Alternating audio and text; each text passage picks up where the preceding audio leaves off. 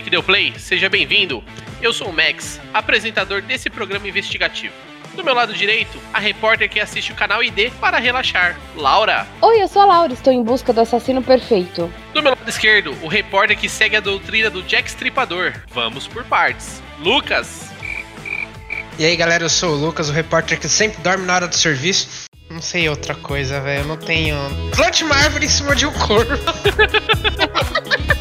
Coloque seu sobretudo, pegue sua lupa e fones de ouvido, porque o podcast vai começar.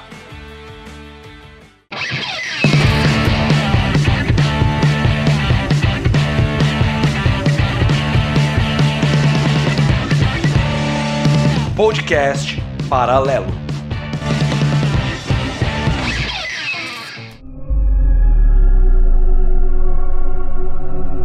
Episódio de hoje: Assassinos em série. Brasil.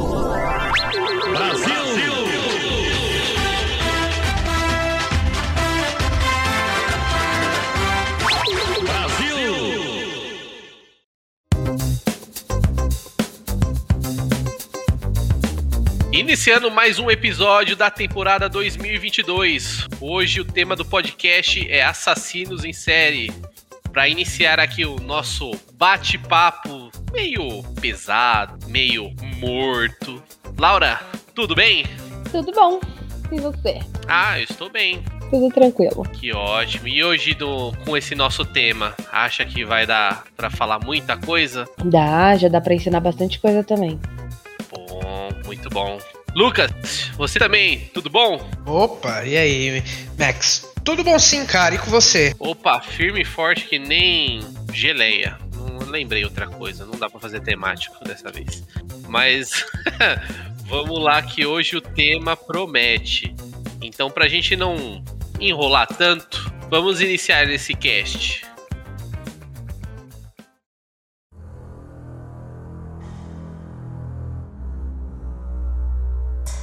Vamos lá, a gente vai falar sobre assassinos em séries do inglês serial killers, que no popular eu não conheço, não existe. Para mim não existe serial killer no Brasil. Para mim existe maníaco. Você quer ter medo de alguma coisa, você tem que ter medo de maníaco. Maníaco é o cara que te dá medo. E aí, quem que me apresenta o primeiro maníaco? Eu, eu. É a Laura ali, ela tem um maníaco. Tem muitos maníacos ali com ela. Tem um de cada estilo. a Laura coleciona maníacos. Colecionadora de história de maníacos. É isso. Então, Laura, inicia com a gente aí que que você vai, de quem que você vai falar primeiro. Certo. Bom, o primeiro eu vou falar dele porque ele é o único em que eu ainda não tenho, não consegui as informações, se ele tá vivo ou morto, enfim. Os outros eu já tenho maiores informações, mas ele também teve aí uma história bem complicada. Peraí, peraí, peraí. Você vai falar de uma pessoa que você não sabe se tá vivo, se tá morta, onde que ela tá. E a gente vai fazer um podcast desse, sobre esse cara? E se ele bate amanhã aqui na porta? não vou usar o nome dele. Ah, então tudo bem. Mentira, então... vou sim. Fala aí, José, é nóis. então tá bom. Fale um pouco do caso do José. Bom, no caso, eu acho que eu tô safe, porque ele sempre pegou as mulheres acima de 40, eu ainda não tô tão velho, então tá suave. Esperamos que sim, né? Vai que vira o novo hobby dele. Credo. Enfim.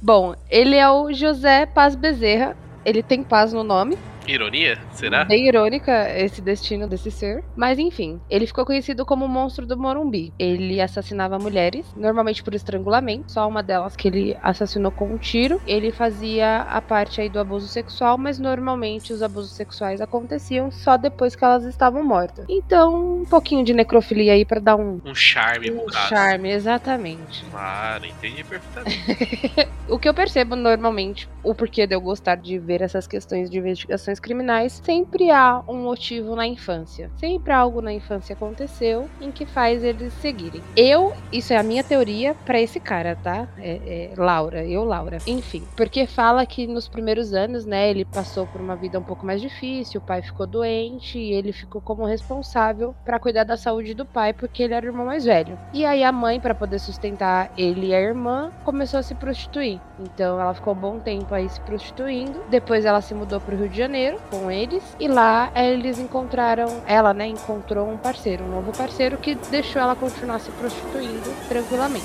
E aí o José surtou e falou: "Vou embora dessa casa, não quero mais saber". Ah!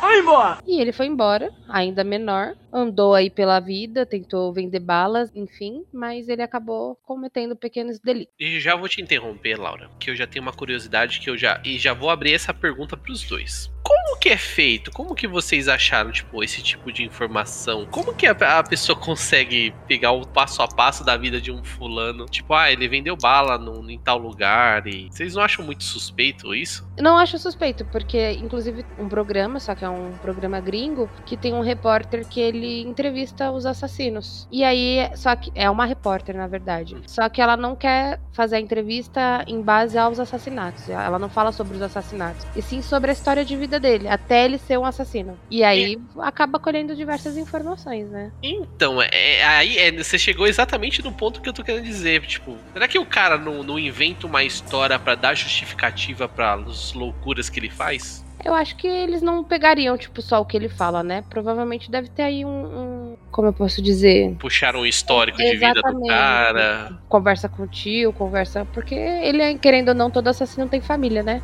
Ele nasceu de algum lugar. Ele nasceu de uma mulher. Enfim. Então, como tem uma história, eles vão atrás dessa história, né? E não, essa... eu, eu perguntei isso porque eu imagino que muito deles acabam perdendo o contato familiar no decorrer das coisas. Então, Sim. tipo, quem que conta a história do cara? O Zé do bar? Ah, ele vinha aqui, tomava duas pingas antes de matar alguém. Ah, ele, ele, ele pegava aqui a rotina de trabalho dele, tomava uma aqui, ia fazer o trampo dele. É, no caso do, do monstro do Morumbi, ele tinha até namorada. Ela assaltava com ele mais pra frente. Provavelmente a Laura vai falar disso com, a respeito dele. Então vai, Laura, prossiga aí com o cara do Morumbi. Então, o senhor da paz aqui, José Paz. É... No caso, então, é só para complementar, é, acredito que as histórias são. As informações, né? Acontecem através do que ele viveu. Mas normalmente os assassinatos, como aconteceram os assassinatos e crimes, normalmente quando eles são pegos, eles acabam confessando também. Foi o caso do José também. Mas enfim. Então, aí voltando lá, né? A mãe se prostituiu por um bom tempo, ele foi embora da, da casa, não quis ficar em casa. E aí ele ficou, né, vendendo balas. E ele ficava na estação central do Brasil, ali na, na parte da adolescência, sabe? E passou por diversos internatos, né, pelos pequenos delitos que ele cometia, até em julho de 70 que ele fez o primeiro crime dele, com a Yolanda Pacheco, 36 anos. Ó, essa aqui tem 36, as outras eram acima de 40, já tô ficando preocupada. Certo. E isso ele tinha quantos anos? Não fala a idade dele, mas se ele nasceu em 45, em 70 pois, ele já 30, tinha. 35? Por aí. 30, 70, não, ele tinha 25. 25. Então o primeiro, o primeiro assassinato dele foi aos 25 anos. Certo. E aí a minha teoria foi, por quê? Ele assassinou mulheres, todas as mulheres que ele assassinava, ele estuprava, mas só depois que elas estavam mortas. E aí me remete muito à questão da prostituição da mãe dele. Aí é uma questão minha, tipo, eu tentar entender. Porque, sim, eu sou desse nível de assistir investigação criminal para tentar entender a mente do cara que tá matando as pessoinhas. Porque. Entendi. Terapia Sei. talvez me falta? É. Talvez.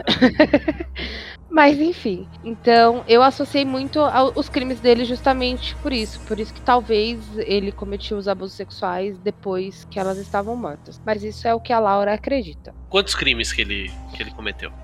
Ele foi acusado é, pela morte de quatro mulheres, porém, há suspeitas de que houve mais, houve mais três mulheres. Mas essas quatro foram as que foram mortas é, no Morumbi. Por isso que é o monstro do Morumbi. Ele assassinava as mulheres ali por, é, por perto. Inclusive, duas delas ele jogou no mesmo terreno, baldio. E aí foi quando começaram a ir atrás dele o que chamou a atenção, né? Porque normalmente os cereais eles acabam tendo um padrão. Sim. E aí o que chamou mais a atenção das autoridades policiais era a frieza em que ele largava os corpos. Não tinha, não era tão metódico quanto outros cereais que a gente vê por aí. Porém, ele sempre deixava os corpos delas nuas, amordaçadas, pés e mãos amarrados, com normalmente com os pedaços das próprias roupas, né? E sempre tinha aí a constatação do, da violência sexual mais o estrangulamento. Todas foram mortas por estrangulamento, tirando uma que foi morta por um tiro. Certo. E isso ocorreu em que época? Isso aconteceu em, começou em 1970 Certo. Então, ele teve três vítimas de 1970, depois mais duas vítimas em 1972. Porém, é, não houve tantas confirmações. E aí tem, tem três vítimas depois de 1970 do Pará, que são as pessoas, é, são as suspeitas, né, de que foram mortas por ele também, mas ele não foi julgado por, esse, por esses crimes. Ele foi preso? Ele foi preso. Ele foi preso porque ele tinha a companheira, né? Que inclusive fazia alguns pequenos delitos com ela. Parece que eles terminaram, brigaram, enfim. E aí ela identificou ele como o monstro do Morumbi, porque como ele já estava sendo caçado, né? Já tinha aí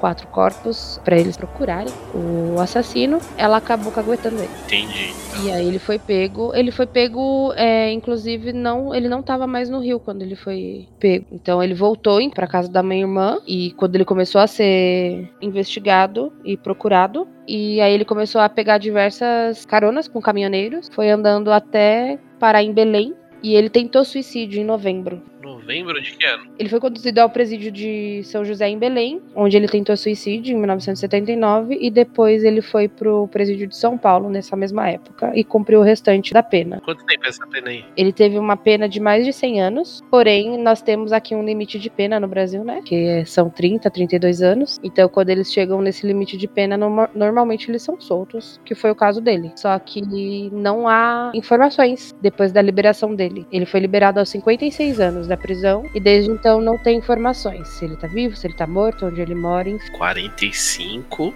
Ou seja, qualquer cara de 50 anos pra cima pode ser maníaco do parque. É, ele foi solto aos 56 anos, né? Então, Não, 56 foi em 80? Foi quando? em novembro de 2001. 2001. 20 anos depois. Ele já tem 70 e Ele cacetada. ter- é, Ele pode ser, ser seu avô, cuidado. Credo. Aquele senhorzinho que se ajuda a atravessar a rua. É, nesse naipe, porque meus avós já são mortos, então da minha família não faz parte. Sabe aquele velho que te oferece doce? Cuidado. Aquele velho que assovia quando eu passo, ah, sei, é. Aquele senhorzinho ali que. Aquele, sabe aquele que fica olhando diferente pras meninas, assim, Ai, falando, xingando elas? Então, cuidado. É bem nesse naipe. Inclusive, ele confessou, é, ele foi julgado, né, por quatro assassinatos. Certo. Mas ele mesmo confessou um a- o ter estuprado e assassinado mais de 24 mulheres. É nesse ponto que eu gosto de chegar nessa, nessa parte de análise dos assassinos e tudo mais, porque normalmente eles contam um número muito extravagante Sim. comparado ao que foi identificado, né? E às vezes dá uma sensação de que o cara só quer chamar atenção, né? Porque, tipo, ah, o cara não matou tudo isso, mas ele, já que estão perguntando, né, quem vai desmentir ele? Exatamente. Não, Inclusive, um dos caras que eu vou falar, o Pedrinho Matador, ele também gosta de aumentar os números. É, então, porque tem aquela, aquele, aquela coisa do- dos doidos aí, matador, querer competir entre si, né? Quem mata mais, quem faz mais desgraça. Enfim, e aí, Lucas, qual que é o, o seu maníaco aí? Cara, eu vou falar de um que. Eu vou começar pelo mais recente. Porque assim, ó, 2014 pra mim é recente ainda, mesmo Tá ótimo. Esteja fazendo quase 10 anos. É bem recente, que é o Thiago Henrique Gomes da Rocha. Você conhece ele? Hein? Por esse nome eu conheço. Ficou Conhece? comigo na escola, pô. Rapaz, ó, exato, tem. Ah, não, não. Impossível. Você é bem mais velho. Ô, louco, como assim? como assim? Então, o Thiago Henrique, ele nasceu em 4 de fevereiro de 1988 em Goiânia. Ou seja, quem eu vou falar agora é do Maníaco de Goiânia. Como a Laura falou, geralmente, caso de serial killer, sempre tem um problema que é, como que eu posso dizer? Que é o mesmo para todos, que é ter uma infância um pouco conturbada. Sim. No caso do Maníaco de Goiânia, não foi diferente disso. Tem um outro aqui que eu vou falar que chegou a ser um pouco diferente disso. A vida dele não foi. não teve muitas desavenças na sua infância. No caso do Thiago, ele não teve nenhum contato com o pai dele, o pai dele abandonou a família. Tô. E como o que o pai abandonou a família era ele e a mãe dele, a mãe dele tinha que trabalhar muito pra sustentar ele e o irmão mais novo. Então, por conta disso, ele acabou tendo a mãe ausente. Sim. Desde pequeno, ele era um garoto muito tímido.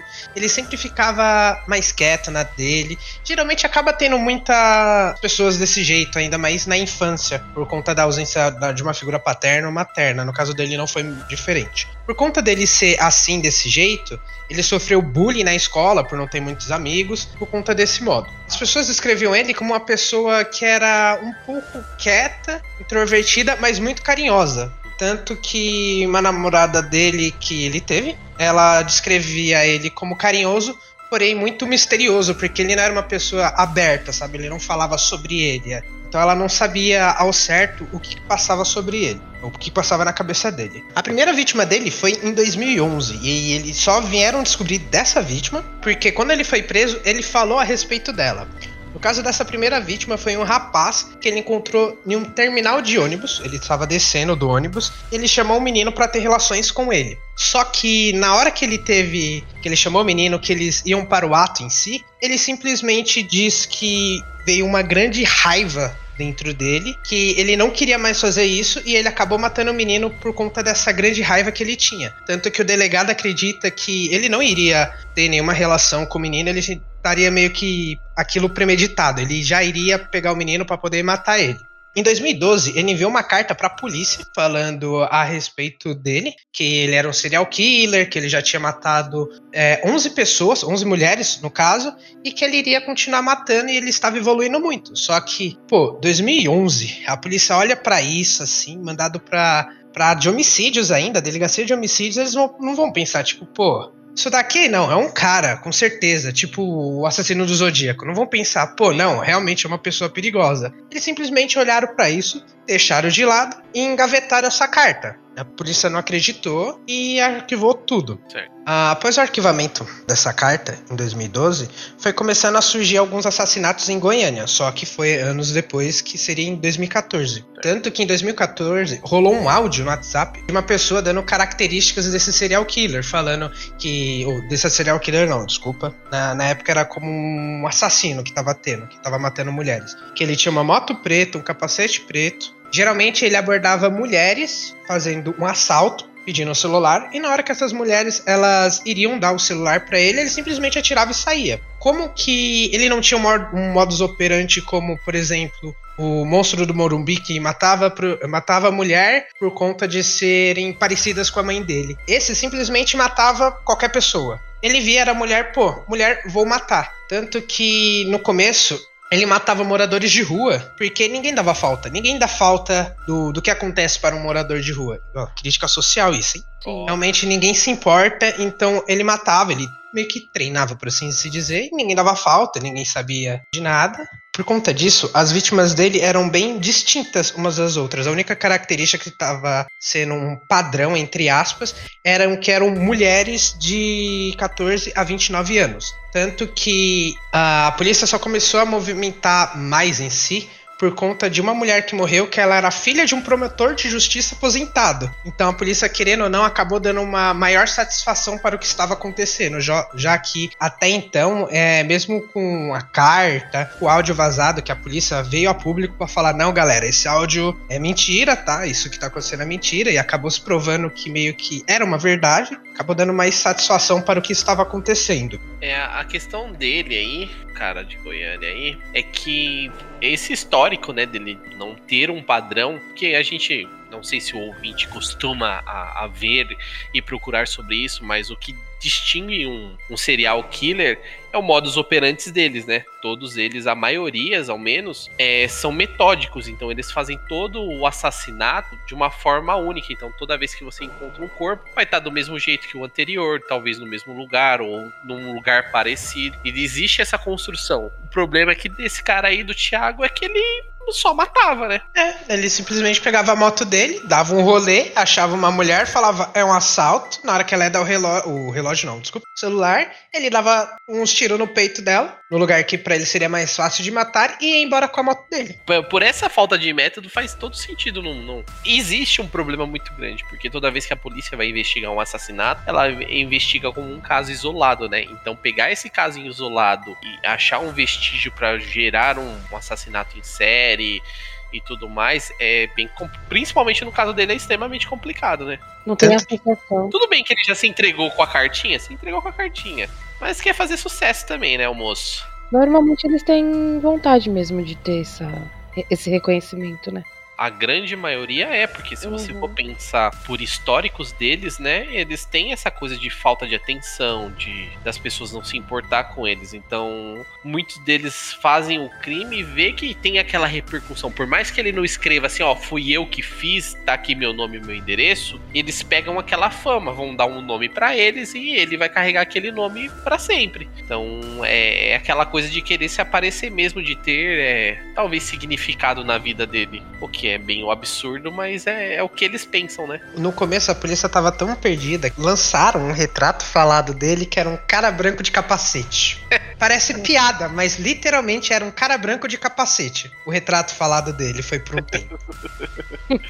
a, a polícia só conseguiu chegar a uma característica porque em um dos assassinatos que teve, um lugar, um lugar próximo teve uma multa de moto. Então aí eles foram investigar, foram atrás da- das câmeras de segurança e na câmera de segurança de um posto de gasolina ele foi capturado sem o capacete. Então a polícia lançou um mandato de prisão em aberto provisório para um homem branco alto de aproximadamente 1,87, cabelos curtos bem cortado, sem barba e bigode, de sobrancelha grossa e bem vestido. Ou seja, qualquer pessoa que entrava nessa característica a polícia poderia parar. Qualquer pessoa que trabalha num fórum, Sim, que trabalha no- no- numa universidade, vai ser parado, moço. Sim, e se você tivesse moto preta e capacete preto, e se É. sua placa fosse al- alterada, algo do tipo, provavelmente você seria uma das Parado. pessoas que a polícia ia parar. Que foi o que aconteceu com ele. Ele foi parado e acabou indo pra, pra delegacia. E na delegacia ele acabou confessando que matou 39 pessoas. Ele se dizia que estava arrependido por conta disso. Sempre que ele matava alguém, ele, ele não, não decorava nome, não sabia de nada. Ele anotava tudo bonitinho, tipo, ah, matei fulano, matei ciclano. Só que ele não colocava nada dos nomes. Então ele ia pra TV, ele assistia a TV, ele confirmava pela TV, pela notícia, se a pessoa morreu ou não. Sempre quando ele via isso, ele se sentia muito remorso, ele se sentia triste. Tanto que uma semana depois que ele foi preso, ele deu uma entrevista, ele pediu desculpa tanto pra, pra família dele, pra mãe dele, pelo que ele fez, quanto para a família das vítimas. O motivo dele matar, ele falava que ele sentia uma grande raiva no corpo dele. Ele sentia uma raiva enorme, essa raiva não acabava. O único jeito dessa raiva passar era ele matar. Ou seja, ele tava muito puto, ele pegava, matava, aí dava um alívio. Só que esse alívio seria como se fosse uma válvula de escape. Sim. Não, não era algo permanente. Então ele voltava sempre com essa raiva. Então, após um mês, se eu não me engano, preso, ele tentou suicídio na prisão, mas não, não teve sucesso. Porque, né, meio que, querendo ou não, acaba acabando pra ele isso. Sim, é, tem, não tem. A não ser que ele mate um, um amigo de cela, que eu acho difícil. Isso aí é com o Pedrinho Matador. então, eu acho difícil esse cara ter. No caso desses casos mais extravagantes, a polícia não costuma deixar na mesma cela. Sim. Então é caso especial e tudo mais, então tem aquela, aquele tipo de isolamento. Eu peguei uma notícia aqui de 2020 que ele foi transferido de presídio. Porque teve reclamações dele, não foi? Dos guardas? Exato, exato. E aí deu mó treta isso daí, porque é, não era pra ter sido divulgado que ele era pra, que ele estava sendo transferido, porque ele é um alvo muito grande. é, ele é um criminoso de, de grande escala. E normalmente, essas transferências de criminosos é feito em total sigilo. E o dele saiu na TV, na reportagem. Então, deu muito rolo isso daí. Mas é um caso curioso, né? Porque, diferente dos, de outros assassinos, né? Ele, ele consegue descrever bem o que ele sente, o que faz ele matar. E é complicado, né? Porque é óbvio que é um caso psicológico de, de, de algum problema que ele tem que causa todo esse transtorno, né? Mas agora é sensacional a, a polícia engavetar a cartinha do criminoso se entregando. É, o Ah, cara. você vai acreditar? É trote isso daqui, ó. É, tanto que serial killer na década de nove... 80, 90, 2000 pro Brasil era só em filme. Não era algo que acontecia aqui no Brasil. Mesmo tendo vários casos de assassinos nessa. De serial killers nessa época, é, eles não acreditavam. Tipo, ah não, pô. psh, de lado. Exatamente. A, a descrença da polícia, né? Tipo, é aquele caso de, ah, por que que você acha que esses casos estão ligados? Exatamente. É, é, é um, é um problema da, da, da segurança.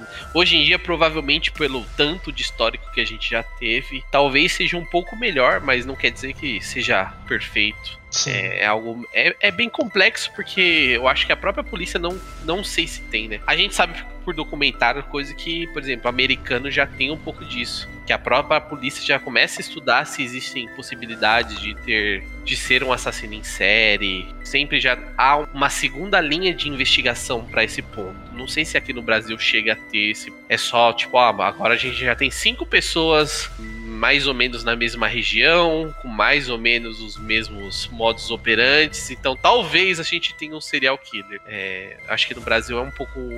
Ainda é ficcional. Por mais que né? tenha bastante, é ficcional ainda pros É. caras, né? Eu acho que não tem tanto ainda, mas o fato de ter na, na gringa, eu já vi um documentário que houve um período de muitos assassinatos. Foi ali na região da Califórnia. E era tipo. Não era uma família, mas vai, digamos, era um, um- um grupo, né? Sim. de pessoas ricas que, que levavam essas outras pessoas para festas, enfim, e matavam elas ali, e jogavam os corpos num determinado local, e aí só foram encontrar todos os outros corpos de tipo muitas pessoas desaparecidas. Todos os corpos dessas pessoas desaparecidas foram encontradas nessa região porque uma família, uma única família falou: "Não, eu quero saber o que aconteceu com a minha filha". E aí de tanto irem atrás descobriram e aí quando descobriram o corpo dela, descobriram tipo vários outros corpos. E aí e eles realmente não tinham esse parâmetro de tentar associar, né? Ah, pode ser um, um crime à parte ou não, pode ser uma pessoa que tá cometendo diversos crimes. E aí eles começaram a ficar mais espertos. Realmente, se você vai olhar mais antigamente assim, principalmente lá para os Estados Unidos, houve muitos assassinatos que até hoje não tem 100% da solução, justamente porque antigamente eles não tinham essa, esse olhar, né, em relação aos assassinatos. Sim. Depois que eles foram tentando melhorar. Não, e é complicado porque é difícil você pensar. Até pra nós aqui que tá conversando, que a gente assiste, costuma pesquisar coisas do gênero, e ainda é difícil a gente pensar como um assassino, como ele faz, entendeu? Então a gente gera uma descrença na situação. Então, meu, pegar, matar uma pessoa aqui, matar uma pessoa ali, fazer do mesmo jeito, sei lá, mesmo horário e tudo mais, a, a- a polícia até começar a ligar isso demora. E aí eu vou deixar já uma pergunta, já que a gente iniciou o podcast aqui, já falamos de dois. Já vou perguntar pra vocês antes do Lucas concluir. Esse tipo de conteúdo sobre serial killers e tudo mais, vocês acham que instiga mais ou indiferente? Eu acho que depende de quem tá assistindo mesmo. Não dá pra gente falar, ah, vai instigar ou não vai instigar, porque se a gente for analisar, tipo, as produtoras não poderiam fazer filmes de ação e de mortes e assassinatos, porque tudo pode ser um estimulante ou não. O que depende muito é do- da pessoa em si. A pessoa em si, né, normalmente, ela, se ela for querer matar, ela vai matar, independente de estímulos ou não. Inclusive, o próximo que eu vou falar, ele tinha um estímulo. Ele teve muitos estímulos, só que ele pegou os mais, como eu posso dizer, pesados pra poder seguir pros assassinatos, entendeu? Mas se ele tivesse olhado isso de forma positiva, talvez ele seria uma boa pessoa. Então, eu acredito que assistir não. Talvez possa, porque eu já sei como esconder um corpo, mas não quer dizer que eu quero.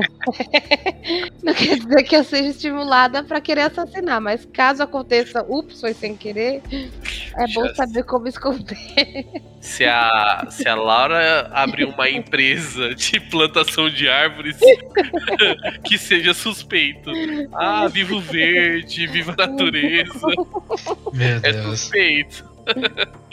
e aí, Lucas, e você, o que você acha? Ah, eu acho mesmo. Eu não acredito que isso possa instigar uma pessoa a cometer algum crime. Visto que, tipo, no caso dos serial killers, eles têm muito. Algo aconteceu, algo marcante aconteceu na vida dele pra ele começar a fazer isso. Então, usar, tipo, ah, não, eu matei porque, sei lá, eu vi no joguinho. No joguinho foi isso. Que é o que acontece muito no Brasil. Se alguém morre, fala, não, é por conta do, do, do jogo que ele jogou. Hum, Tipo a família Penegrini, acho que é isso. Acredito que sim, né? Do menino lá que jogava. Isso, é pertinho de casa, dá 10 minutos andando até lá. Caraca, tipo, sério? no caso, sim. Ah, tipo no caso da família Penegrini, que a Record falou que não, ele matou porque ele, a criança jogava o Assassin's Creed, que não, não tem nada a ver. Nem, nem, nem a história do jogo, não tem nenhuma ligação com, com o que o garoto fez, como o garoto fez. Essa ideia de disso poder influenciar, ou qualquer coisa assim te influenciar, eu acho muito torta. Também. Perfeito. E aí, conclui esse Thiago aí. Quantos anos o cara pegou? Puta que pariu, agora você me pegou.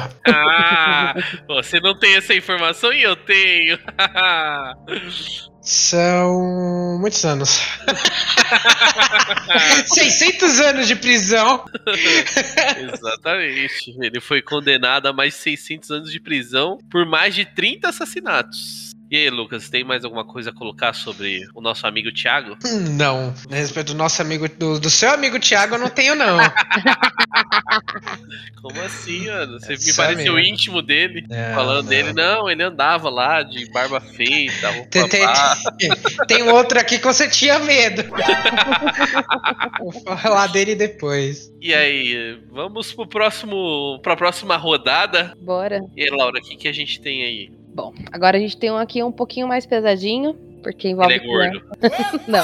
Ah, não. Mas enfim, é o nosso amigo Marcelo Costa de Andrade. Certo. Ele ficou conhecido como Vampiro de Niterói. O motivo dele ser conhecido como Vampiro de Niterói é, é macabro. Mas enfim, ele nasceu dia 2 de janeiro de 1967. Atualmente ele tem 55 anos. Ele ainda está vivo. Ele está internado para tratamento psiquiátrico. Certo. Mas ele chegou a ser condenado? Sim, ele foi condenado. Ele mesmo confessou. Enfim, ele cometeu é, 14 assassinatos, todos crianças, meninos. Certo. E tudo isso em apenas entre abril e dezembro de 1991. Ele fez tudo isso em menos de um ano.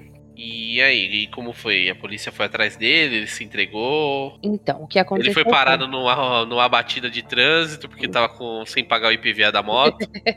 Não, não foi nesse quesito. É só pra gente entender antes de descobrir todas Certo. Essas suas perguntas. Ele teve a infância na Rocinha, do Rio de Janeiro, né? Então, ele viveu também num lar bem desestruturado. A mãe sempre apanhava do pai. E aí, nesse período, né, que os pais brigavam muito, mandaram ele pro, pra casa dos avós no Ceará. Só que ele falou que ele tava apanhando muito lá. Os avós batiam, né? Tinha, causavam muitos maus tratos dele. E aí ele voltou pro Rio de Janeiro. Só que aí, quando ele voltou, os pais já tinham se separado. E aí ele acabava apanhando dos companheiros da mãe e também é, das companheiras do pai. Que ele ficava aí entre as duas casas e sempre apanhando. E nesse mesmo período ele teve. foi abusado sexualmente por um homem mais velho. Nesse período, então, ele ficou já meio conturbado, então ele já entrou na, na fase de adolescência aí mais rebelde, e aí colocaram ele no internato para meninos. E ele não tinha bom desempenho nas aulas, provavelmente ele, por ele ser um assassino em relação à, à psicopatia, né? Ma- Mas em relação psicológica, provavelmente ele deve ter. É que não, não tem laudos aqui, mas provavelmente ele podia ter algum déficit de atenção, algo do tipo. Então ele não conseguia desenvolver, né? Na, na, na escola. E aí os amiguinhos ficavam praticando bullying, né? Chamando ele de retardado. E o internato era só até os 14 anos. Então, quando ele fez 14 anos, ele saiu do internato. E assim que ele saiu do internato, ele começou a se prostituir. Simples assim. E aí ele falou que ele sempre foi o ativo, né? Ele nunca foi passivo. Mas uma vez um homem mais velho o pagou pra ele ser o passivo. E isso acabou perturbando a mente dele. Então, nessa mesma época, ele tentou cometer suicídio. Depois de um tempo ele foi internado, né? Ficou num, num local de adolescentes, né? Acolhimento a adolescentes. Uhum. E mesmo assim, depois de um tempo, de alguns meses, ele fugiu e voltou a se prostituir de novo. E aí, nesse processo de, de prostituição, ele acabou conhecendo o porteiro Antônio Batista Freire, que começou a sustentá-lo e apresentou ele para a Igreja Universal do Reino de Deus. Então Faz ele. sentido, sim, é, muito bom. vai ter um desenvolvimento aqui. Aí o que aconteceu? Ele foi começou a ser sustentado por esse companheiro, né? Ele ficou um bom tempo com ele. Mesmo assim, ele se prostituía, mesmo o cara bancando ele tudo, ele se prostituía. E ele teve uma relação com esse cara também, né? Uma relação amorosa. Uhum. E depois de um tempo, ele decidiu terminar com esse cara e voltou para casa da família. E a partir daí, ele largou a prostituição e ele começou a trabalhar formalmente. Só que, ao mesmo tempo que ele tinha essa questão muito religiosa, ele também gostava muito de ficar ouvindo Xuxa e outros ídolos infantis da época. Então, Certo. digamos que ele era uma pessoa infantilizada, apesar de já ser um adulto, né? E o que chamou a atenção da mãe dele é que, às vezes, ele tinha o hábito de ficar ouvindo uma fita gravada do irmão novo dele chorando. Ele gravou o irmão dele novo chorando e ele ficava ouvindo essa fita. Assim, tipo, de repente, ah, vamos ouvir uma música? A música era o irmão dele chorando. Mas E ele uma- compartilhava isso? Tipo, ele fazia as outras Ele- pessoas ouvir ou ele Não, ouvia ele sozinho? ouvia sozinho, só que as pessoas passavam e via que ele estava ouvindo. Percebiam. Hum, entendi. Exatamente. E também em uma dessas celebrações, né, de, dos cultos religiosos na TV, ele viu que falavam que quando as crianças morriam, elas iam direto pro céu. Por conta da pureza das crianças, tudo, Sim. né?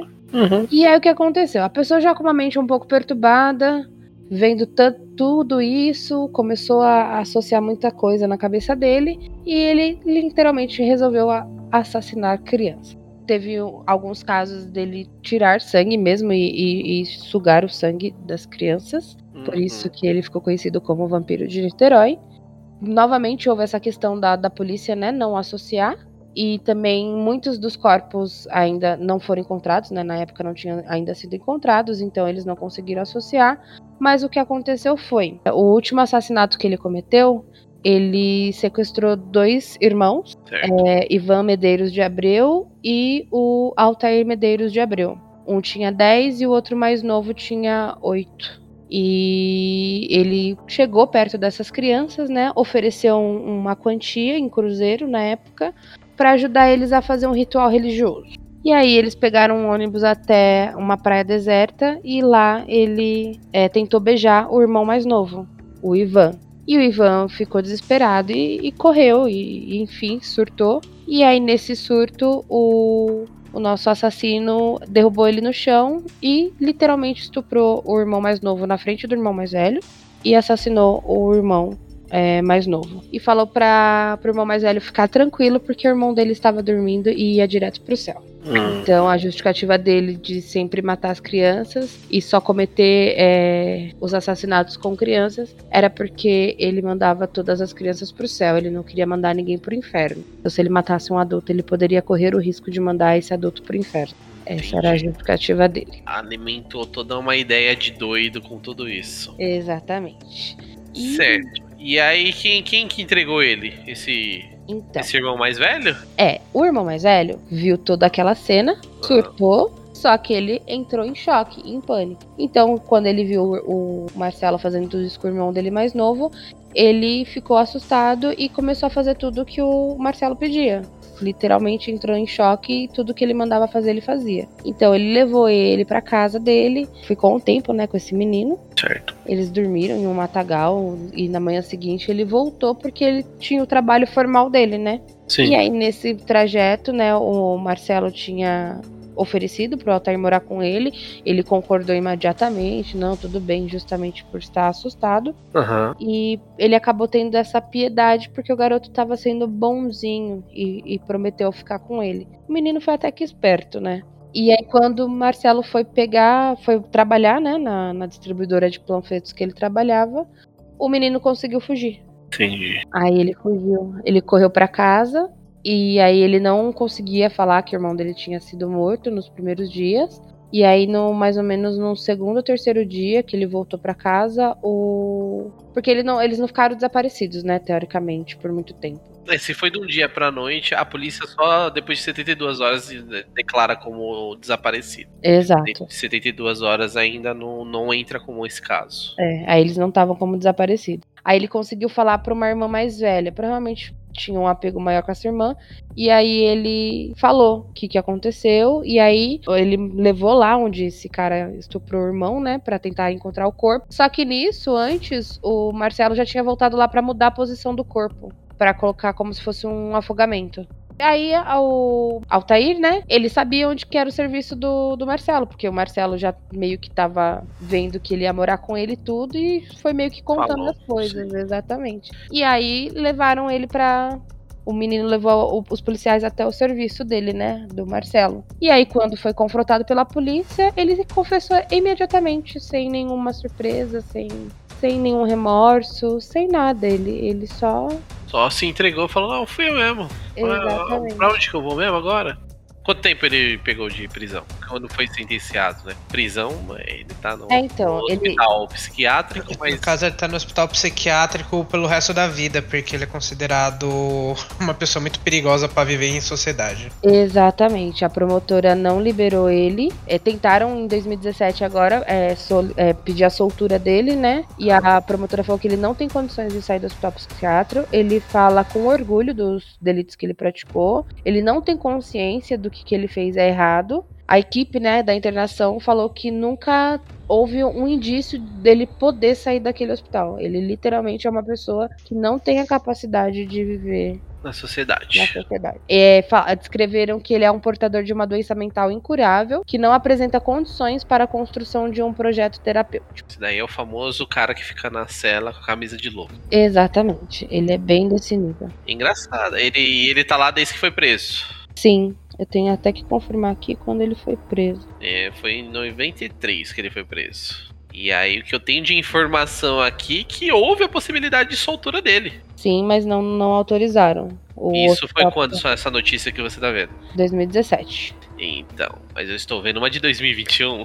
Eita, tentaram de novo, então? Ah, ele deve ser solto em 17 de dezembro de 2021. Isso é uma reportagem de agosto de 2021. Ah, pelo jeito não foi, porque não saiu na TV falando É. que ele foi solto. Então, eu não, eu não vi mais nenhuma informação aqui referente a ele. Só foi uma possibilidade. É que, assim, é, é complicado porque é aquela história da. Que a gente tem também de super presídios, né? É, acumula muito preço, os caras falam, "Ó, vamos soltar alguns aí que não tem o que fazer. Exatamente. Por isso que existe essa- essas leis de limite de prisão. Ah, o cara pegou 300 anos, mas se ele cumprir ca- 40, solta ele, filho. Porque não tem espaço pôr todo mundo. Exato. E, e clínica psiquiatra piorou, né? Porque é algo que precisa de mais gente pra conter menos gente, né? Então é, é uma situação bem complicada. E o, o vampirão aí, o vampirão é curioso, né? Eu vi um relato aqui sobre ele ter lambido o sangue do. Diz ele, né?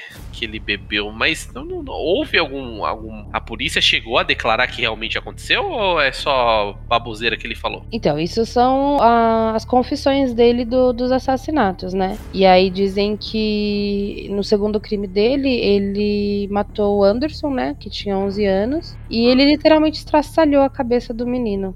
E aí ele bebeu o sangue dele enquanto estuprava o menino e depois quebrou o pescoço do menino. É, então, é, é complicado porque, tipo, é esse caso aí, a não ser que. Mas, tipo, é que não tem como provar se o cara bebeu o sangue ou não. Será que. Principalmente naquela época. Eu concordo que realmente não tem como provar, mas uma pessoa tá internada e ela tem aí uma. é portadora de uma doença mental incurável e ele não tem noção do que ele faz errado, eu acho que ele não mentiria. Hum, sim, pega por esse ponto também. Por que, que ele falaria uma mentira se pra ele tudo aquilo é normal? Exatamente. Muito bom.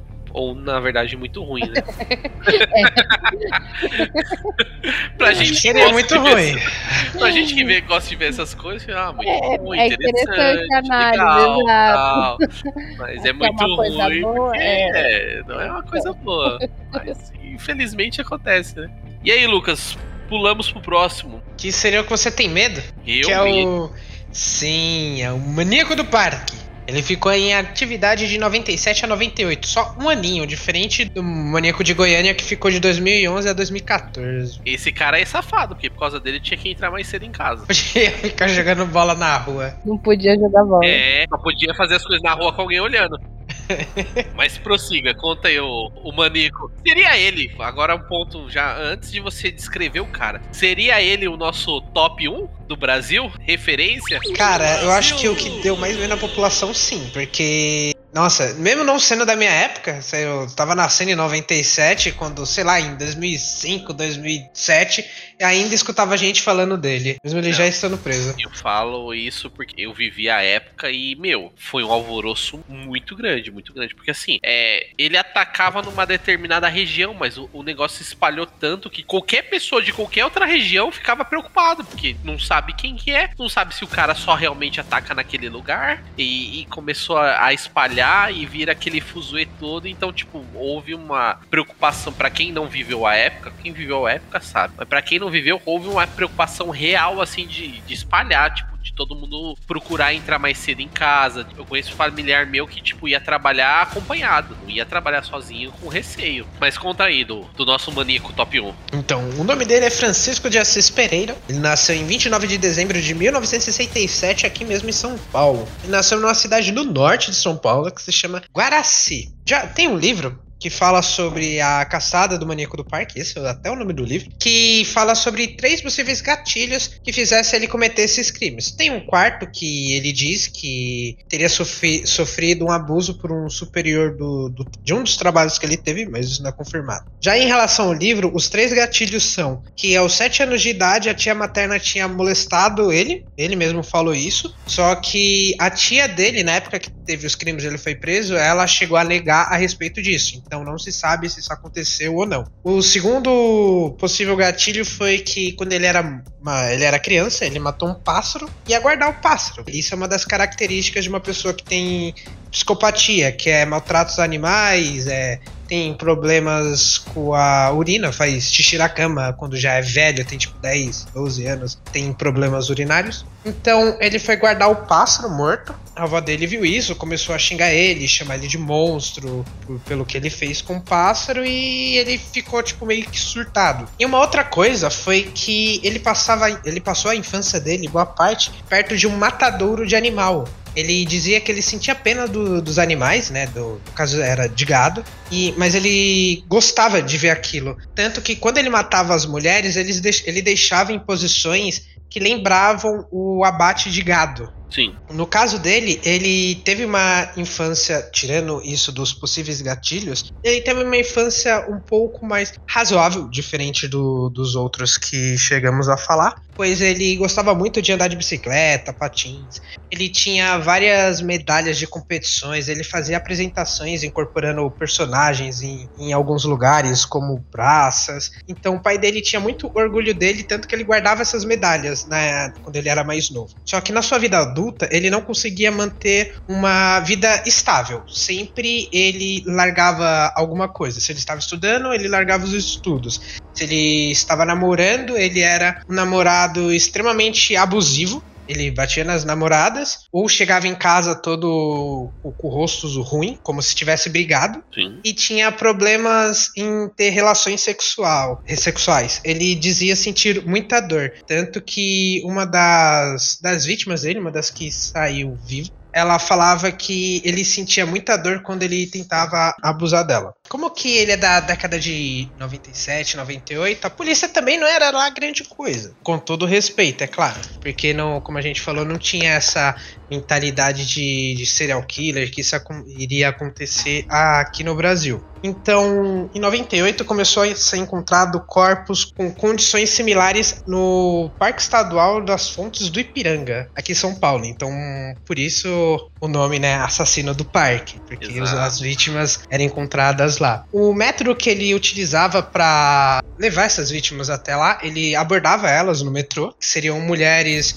entre 18 a 25 anos que tinham um semblante mais triste e dizia ser um olheiro de uma empresa de moda. Ou seja, em teoria ele chegava em uma pessoa, por exemplo, que estava apresentando que tinha baixa autoestima falava: "Pô, eu sou de eu sou olheiro, gostaria de tirar umas fotos suas, sou fotógrafo". Então ele pegava essas vítimas, ia com elas até o parque, falando que iriam tirar foto delas lá, e as estrangulava e deixava, como eu tinha falado, em posições que pareciam bois abatidos. Ele dizia que cometia esses crimes pelo fato que tinha uma voz, uma voz na cabeça dele que ficava mandando ele fazer essas coisas violentas, cada vez mais. Como se fosse esquizofrênico. Que você escuta muita voz na sua cabeça, você não consegue distinguir o que é real, o que não é real. É tipo, está em um estado de psicose. Conforme foi saindo os retratos falados dele, de uma das vítimas que, que, fi, que ficou viva, Uhum. a polícia conseguiu traçar um perfil e o retrato levou a um cara, que seria ele, Francisco. No caso, eles foram até a fábrica onde que ele. Fábrica não, né? Onde ele trabalhava em si. Só que quando chegaram lá, ele tinha partido um dia antes. Ele tinha partido, tinha deixado um bilhete, tipo, pedindo desculpas. Se eu não me engano, era desculpas, mas as coisas têm que ser assim, Deus me perdoe, ou algo assim do tipo. Ele saiu de São Paulo e ele fugiu para o Rio Grande do Sul, uma cidade no interior que se chama Itaqui. Como que ele praticamente foi pra lá sem nada, ele acabou sendo cuidado por alguns pescadores da região. Então ele mudou o nome Acolhido. dele. Isso, acolhido, muito obrigado. Ele foi acolhido, então ele começou a ter uma vida um pouco mais certa lá. Lá ele não cometeu crime, ele ia pra, pra igreja. Ele era uma pessoa mais direita, só que uma das mulheres de um desses pescadores começou a desconfiar. Então eles pegaram o documento do, do Francisco escondido, viram que era ele e denunciaram pra polícia. Aí a polícia foi lá, conseguiu capturar ele. Depois de sete horas de, de interrogatório tentando falar, tentando descobrir se era ele ou não, ele assumiu a morte de sete mulheres. Como que ele era uma pessoa muito educada, atenciosa, ele não passava essa impressão para as pessoas. Tipo o Ted Bundy, que, que teve até ali na Netflix. Ninguém olhava para ele e desconfiava que ele seria uma pessoa que faria uma maldade assim. Não era uma pessoa que você olha e tem medo dela, é uma pessoa que você olha e você, tipo, se sente um pouco mais acolhida. Tanto que ele casou, ele recebeu muitas aquelas cartas de amor, que, que Sim, tem acabei amor. de ler sobre isso. Exa- exatamente. Ele casou com uma fã, se eu não me engano. Meu Deus. Ele chegou a receber mil cartas de amor, se eu não me engano, quando, quando ele tava na prisão. Inclusive, existe um livro, já vou deixar aqui a brecha. O jornalista e roteirista Gilmar Rodrigues publicou em 2009 o livro Loucuras de Amor: Mulheres que amam serial killers e criminosos sexuais. Isso, que é a hib- hibritofilia. Isso. E tem um site que você consegue conversar, né, com presos também.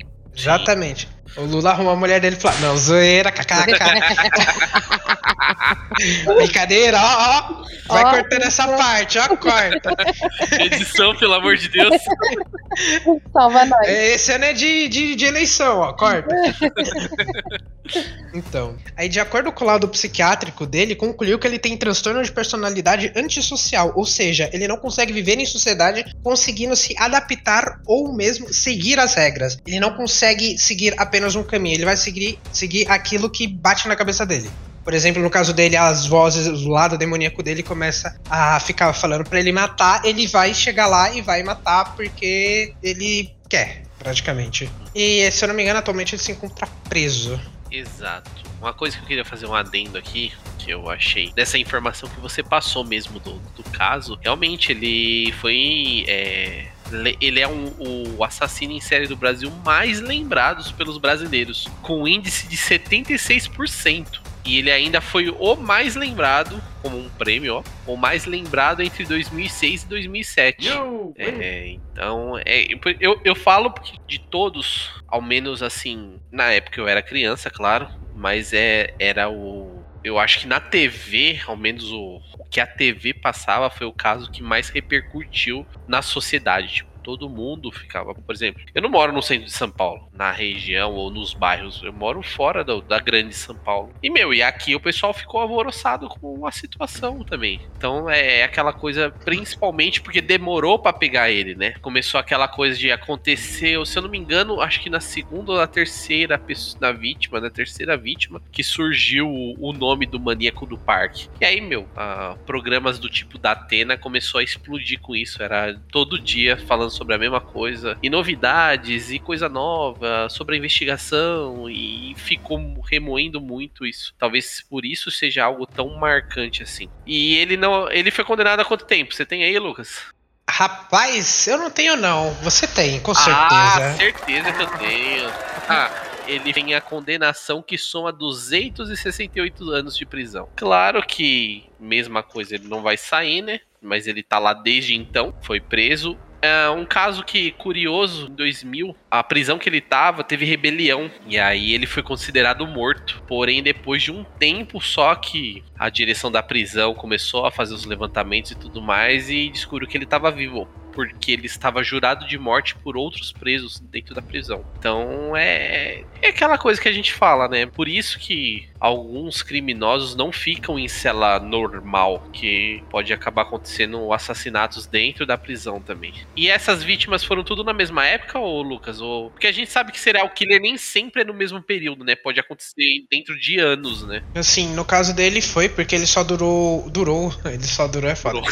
Ele só ficou em atividade por um ano, que foi de 97 a 98. Ou seja, não teve um espaço grande entre as vítimas. E foram poucas no caso dele. É, Foram for poucas, ele é muito bem lembrado, que foram 11 vítimas. É, é, foi como o período foi realmente, se for pensar, no- comparado a alguns outros, né? Alguns outros são menos tempo, mas são mais gente, enquanto alguns são maiores tempos e menos pessoas. É difícil traçar um perfil pensando desse jeito. E foi quase É. uma vítima por mês no dele, né? Um ano, 12, 11 vítimas. Isso. E aí, ó, só por curiosidade, tem uns trechos aqui das cartas que ele recebia na prisão. Vou ver, ó, vou ler dois aqui pra vocês. Quero dizer que estou morrendo de saudade, querendo você. Ah, meu Deus, como te desejo todas as noites. Eu durmo sozinha e querendo você aqui, mas sei que é impossível. O certo é eu ir te ver e posso sentir que é meu. que louco. Outra carta. Francisco, não deixe a tristeza tomar conta de você e acabar com o brilho no seu olhar. Acredite em Deus. Você não, você nunca está sozinho. Jesus te ama, sua mãe e seu pai e principalmente eu. Esse é o tipo de conteúdo das cartas que ele recebia na prisão. E sim, ele foi casado. É aqui a esposa dele. É. Deixa eu ver aqui. Jussara, sua esposa, que conheceu por carta, dedicando o seu tempo com a tentativa de solucionar seus problemas jurídicos. E é isso. Alguma coisa mais sobre o, o top 1 do Brasil? Cara, não, não tem, né? Nenhuma coisa sobre ele. Tem mais É. nada que o povo não saiba. Exatamente. Ah, é aquele. é coisa- o famoso. É, no caso dele, tem, tem até um. Eu tô olhando aqui as imagens da internet, tem até um, um lugar que tem, tipo, um- uma, a descrição dele num- como se fosse um museu. Provavelmente alguma coisa relacionada a polícia, tá? Até com. Bom, você pesquisa aí no Wikipedia o nosso maníaco aí que você vai ver a foto que eu tô falando lá. Que tem uma foto da polícia tipo, distinguindo tudo, as características dele e tudo.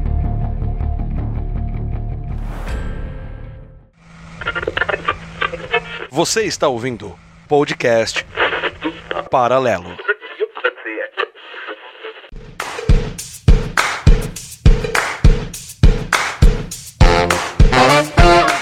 Dona Virtes, responde.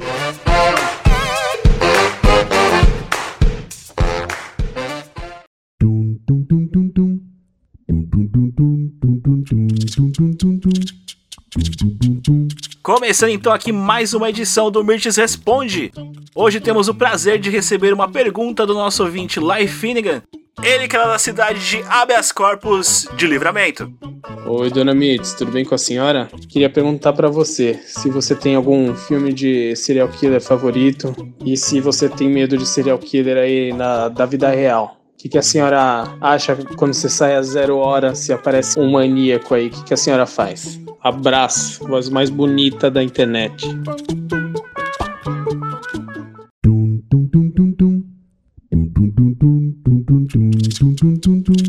Ah, porra, filho, olha.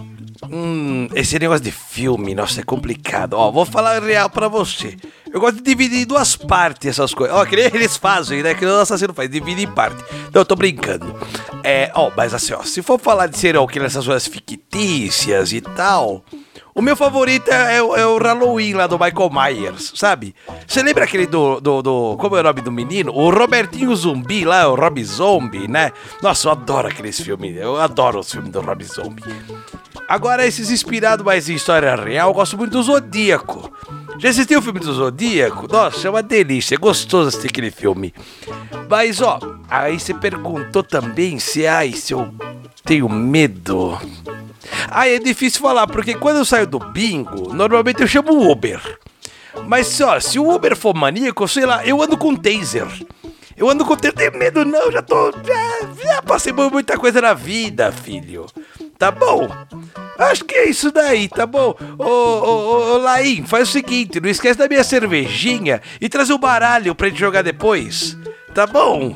Obrigada, beijo, beijo. Ô, criançada, e vocês que estão escutando aí, manda pergunta pra tia também, tá? Manda! Ô, Tiago, ô, Max, fala pra onde essas criançadas mandam as perguntas que eu respondo. Beijo pra vocês, beijo. Pode deixar que eu explico sim, dona Mirtz. Caso o ouvinte do Paralelo queira ter a sua pergunta respondida pela senhora, ele acessa lá a nossa mídia social, nosso Instagram, podcast Paralelo. Lembrando que Paralelo é com L, L ou no final. E ele manda uma pergunta de áudio pra gente, de no máximo 30 segundos, um minuto, com o que ele queira que a senhora responda no próximo. Dona Mirtes, responde.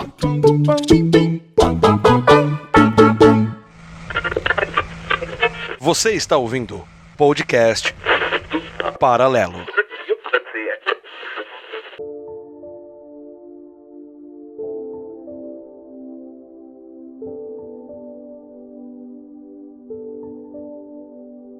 Vamos seguir aí. E aí, dona Laura, você vai trazer o nosso. Quem que é o próximo agora? O último? O meu último, Pedrinho Matador.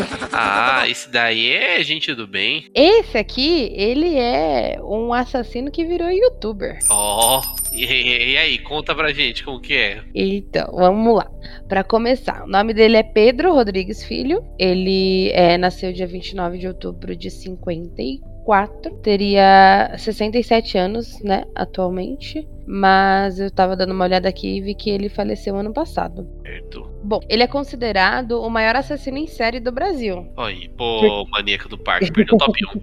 Ele oficialmente foi condenado a mais de 400 anos de prisão por matar 71 pessoas. No entanto, ele alega ter matado mais de 100. E ele gostava de reforçar a fama, né, contando as histórias, né? E aí muitas não se sabe se aconteceram mesmo ou não. Ele foi liberado em 2018 após ter ficado 42 anos preso. Então ele teve toda, tudo isso de condenação, mas ficou lá só os 42 anos. Se eu não me engano, a, é o máximo 42. Certo. E aí, mas como que chegaram nele? Tipo, A história dele, né, Pra começar. Ele teve o primeiro assassinato dele aos 13 anos, matando o primo dele. Ele empurrou o primo dele numa prensa de moicano e depois picotou todo ele, porque ele brigou com o primo dele. Essa foi a vibe dele de matar. Então, por quê? O que já dá pra entender que ele era assim, ele já nasceu com o crânio rachado, porque o pai chutava a barriga da mãe enquanto estava grávida dele. Então ele já teve aí logo um início bem complicado. Ele tem 13 irmãos, dos 13 são 10 mulheres e 3 homens. certo. Então, antes mesmo de completar os 18 anos, ele já tinha matado muitas pessoas. Era uma criança revoltada, né? Já dá pra entender que ele era uma pessoa revoltada, justamente porque já tinha nascido com o crânio rachado, porque o pai, enfim. E mesmo assim, depois de matar o primo aos 13 anos, aos 14, ele matou o vice-prefeito de Alfenas, em Minas Gerais, com uma espingarda da avó, na frente da prefeitura da cidade, porque ele demitiu o pai dele, acusando o pai dele de roubar merengue. Então, mesmo aí sendo maltratado pelo pai, ele ainda defendia o pai. E depois ele matou o vigia, que ele achava que aquele que era o verdadeiro ladrão. Então, ele já teve essas duas mortes entre, é, nos seus 14 anos, e aos 13 matou o primo. É quase aí? o justiceiro do Brasil. Exatamente. Diz ele, né? Ele teve algumas entrevistas e ele falava que só matava gente que não prestava. De acordo com ele, claro. E após ele ter feito esse cometido, né, esses crimes em Minas, ele é, fugiu para Mogi das Cruzes, Grande São Paulo. Certo. E ele começou a roubar bocas de fumo e, e matar traficantes. E aí ele conheceu é, a viúva de um líder do tráfico. E aí ele acabou assumindo, né, a- as tarefas desse líder. E junto também ficou aí com, a- com essa viúva. E ele ficou com ela até ela ser executada pela polícia. É, ela, ela era conhecida como Botinho. Não quero nem entender por que isso. Não, interessante, né? Porque ele, ele assumiu. Era um cargo vago, ó. Você assumir a boca, já tem a mulher aqui, família pra você sustentar, o negócio aqui é só assumir a vaga. Só assumir, bora lá. E aí ele falou, beleza, é nóis. E ele assumiu. E aí ele assumiu, ele já, nesse processo de assumir, ele teve que matar alguns rivais, né? Então acabou Ah. matando três rivais. Então já juntou aí umas seis mortes até agora. Tudo isso ainda ele era menor, tá? Em nenhum Ah, ele era menor ainda, claro. Muito importante a gente saber disso. Beleza. Aí a, a botinha foi executada pela polícia e aí ele teve que fugir dos policiais, né? Mas ele continuou fazendo as vendas de drogas, mas ele se escondeu. E aí, nesse processo, ele acabou conhecendo a Maria Aparecida, que ela chegou até a engravidar dele, mas acabou perdendo o bebê. E ele se dizia apaixonado por ela. E ele encontrou ela morta a tiros. E aí ele torturou e matou várias pessoas até descobrir quem foi, né, o verdadeiro assassino da, da Maria. Quando soube eh, que era um traficante rival, ele invadiu a festa de casamento desse traficante rival com quatro amigos e matou, eh, além do, do assassino da Maria, né, outras seis pessoas e deixou 16 feridas. Tudo isso ainda ele ainda era menor. Certo. Então já aí pra soma já deu 13 mortes até agora. Desde os 13 até chegar aos 18. E aos 18 anos ele foi preso. E aí ele foi condenado a 128 anos de prisão. O problema é que ele não parou de matar mesmo preso. Então, o restante das prisões. do- das prisões não. O restante das mortes, né? Dele. da Ele fez dentro da prisão? Dentro da prisão. Que brabo. Acredita-se que ele tenha assassinado mais de 48 pessoas na prisão. Incluindo o próprio pai. Na prisão.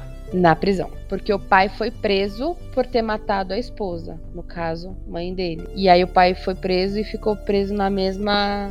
Penitenciária que ele. Exato. Ah, E aí ele executou o próprio pai na cadeia. O pai matou a mãe com 21 facadas. Então ele matou o pai dele com 22. E dizem que além dele ter esfaqueado o pai, ele comeu metade do coração do pai. Por vingança. é, o folclore do assassino comedor de órgãos e. Ah, eu não acredito nessas coisas, gente. Vai saber, né? Já Não, porque assim, ó, vamos lá.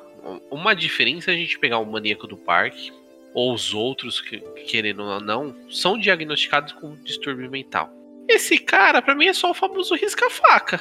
Eu não vejo ele como risca-faca. É, ele pode não ter um diagnóstico é, de problema mental, porém eu vejo que ele é uma pessoa. Sim, sim. é, Oi? Ele pode ter uma deficiência por causa daquele lance do crânio rachado. É, então, pode. E além disso, desde cedo, ele nasceu já aprendendo que tudo se resolve na porrada, né? Então, é isso que eu tô falando, do, do risca-faca, é tô Ah, falando tá. isso, tipo, ah, aqui se faz, aqui se paga e vamos resolver isso agora. E ele Então, sai por isso- matando também.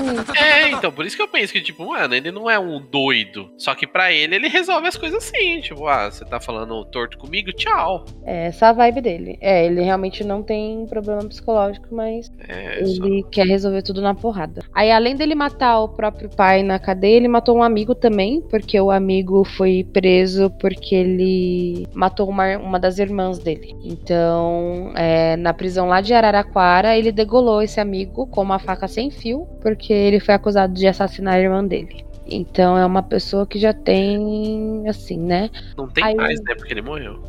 É. Até então ele estava vivo, mas eu, eu vi que dei uma pesquisada aqui, ele faleceu ano passado. Certo. E aí tem aqui uma parte de um perfil psicológico. Então, uma especialista de criminologia, ela afirmou que ele é, não é um justiceiro, e sim um vingador. Então, ele mata aqueles que considera como alguém ruim, né, na sociedade, mas ele também, ela também disse que ele acaba exercendo fascínio nas pessoas. É reflexo de uma sociedade que a gente tem, de um país onde só 10% dos homicídios são resolvidos. Então, ele traz essa visão distorcida é, o problema é que as vítimas de Pedrinho não tiveram direito um, a um advogado como ele teve. Ele era uma pessoa boa de lábia, inclusive ele virou youtuber, tá? Depois que ele foi solto. O canal dele tem 25,6 mil inscritos. E aí no canal ele O Pedrinho. Matador? O Pedrinho Matador, tô falando sério, ele virou youtuber, não tô brincando. Não, não, que eu sei que ele é youtuber. Não, youtuber eu sei. Eu tô falando que, tipo, o canal dele é tipo Pedrinho Matador? Não, o canal se chama Pedrinho Ex-Matador. Puta, o marketing. o cara sabe fazer mago, o maluco é manja, O mano. cara tinha lábia, isso é, é fato, não dá pra negar. O cara tinha lábia. E aí ele viveu então boa parte da vida, da vida dele preso, mas depois ele é, foi solto e aí ele teve esse canal e ele começou a falar muito sobre os crimes, né? Ele começou a falar para as pessoas em relação aos crimes, as pessoas que entram, né, no crime, porque vem a parte legal, digamos. Ele falou que muitos entram porque vem os galhos, né, a fama e dinheiro, mas não a raiz, a prisão e a morte. É como o diabo, dá uma mão e tira com a outra. Tem muitos jovens que entram e quando querem sair já é tarde demais. Essa foi uma das frases dele. E ele fala muito também sobre. É uma questão até que eu gosto de falar, né? Dessa questão da prisão. Ele fala bastante, né? Sobre a prisão não recuperar. E sim, é possível recuperar é, alguns casos, claro, mas não é a prisão que vai fazer esse processo. A prisão só estimula a pessoa sair pior, é, gera revolta, justamente porque a gente não tem um sistema penitenciário Adequado. Adequado e o objetivo do sistema penitenciário não é a, a inclusão, né, a, no- a nova inclusão dessa pessoa na sociedade, sim só deixar ele preso ali e acabou, né? Vegetativo, porque se você for pensar, não serve nem como punição. Não, também não serve como punição, porque é, fica fácil pra eles ali também. É, ele tá preso lá, é, usando ele de. Não usando ele de exemplo, mas, por exemplo, um caso de outros criminosos. Às vezes, pro criminoso ficar preso é melhor, porque ele fica bem lá dentro e ele não corre o risco de morrer à toa. De, de, de alguma situação que ele vai passar no, estando fora da cadeia. Eu lembro até uma vez uma entrevista, acho que foi com o Marcola ou com o Fernandinho Beramar.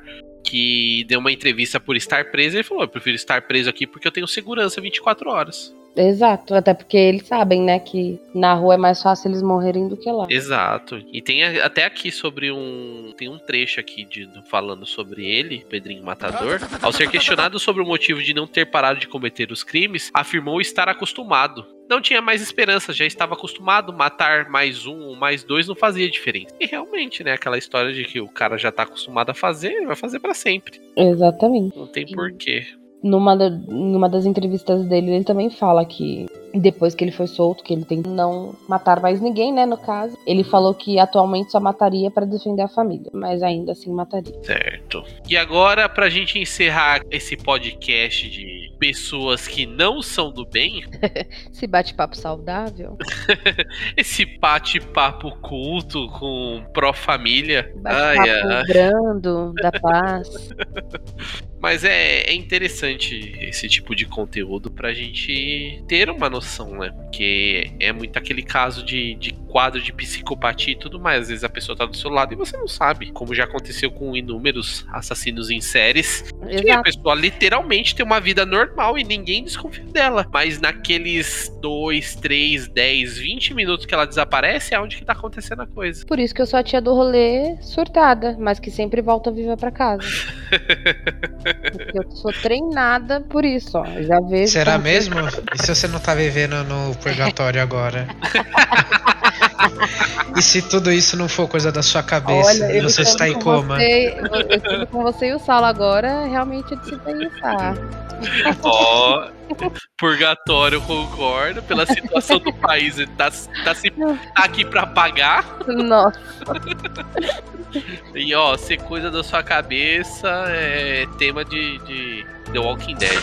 Mas fica pra um próximo episódio. E aí, Lucas, agora o seu último pra gente encerrar esse cast de. de. Eu nem sei dar o nome pra esse cast. Continua aí, vai. Esse último nem eu conhecia, pra ser bem sincero. Eu vi e falei, hum, interessante, porque o cara matou 42 pessoas e não teve nem metade da, da divulgação, tipo, na mídia, quanto o Maníaco do Parque, que matou 11. Então eu fiquei, caramba, velho, que, que, que absurdo o cara fez e praticamente não, não teve tanto alvoroço. Pelo menos aqui, tipo, fora da região que ele cometeu os crimes. Certo. No caso, eu vou falar do Emasculador do Maranhão. Olha que nome bonito. Nossa. Você viu? Eu Mais não faço a conhecido- mínima ideia do que é isso, tá? Mas segue. Mais conhecido como Francisco das Chagas Rodrigues de Brito. Ele era um ex-garimpeiro e mecânico autônomo. Ele nasceu em Caxias em 65. Ele, como todos os outros, é claro, ele cresceu em um ambiente extremamente conturbado. A sua mãe abandonou ele quando ele tinha dois anos e seu pai quando ele tinha quatro. Por conta disso, desse abandono, ele teve que viver com a avó dele, que era extremamente rigorosa. O que, que ela fazia? Ela fazia uma listinha de coisas erradas que ele fez e no final do dia ela virava pra ele, falava pra ele ir na mata, porque ele morava em um lugar perto de mata, Pra ele pegar um galho, pra ele escolher um galho que era com esse galho que ele iria apanhar. Então foi extremamente rigorosa por parte da avó dele. E uma outra coisa muito marcante que teve na infância dele, assim, de trauma, foi que ele sofreu abuso do seu tio. E um caso clássico em pessoas que possuem psicopatia, ele maltratava animais, ele matava gatos. Uma coisa que ele dizia que acontecia com ele é que ele ouvia vozes pedindo para ele cometer esses crimes que ele cometeu. Ou seja, as vozes começavam na cabeça dele e ele ficava tipo, meu Deus, meu Deus, eu tenho que fazer isso. Então ele acabava fazendo. Qual que era o modus operandi dele? Ele procurava garotos de 4 a 15 anos. Ele atraía as vítimas para pra mata, ele chamava as crianças para pegar fruta, catar pipa, atirar é, pedra em pássaro, porque no, antigamente isso era muito comum, ainda mais com o estilingue.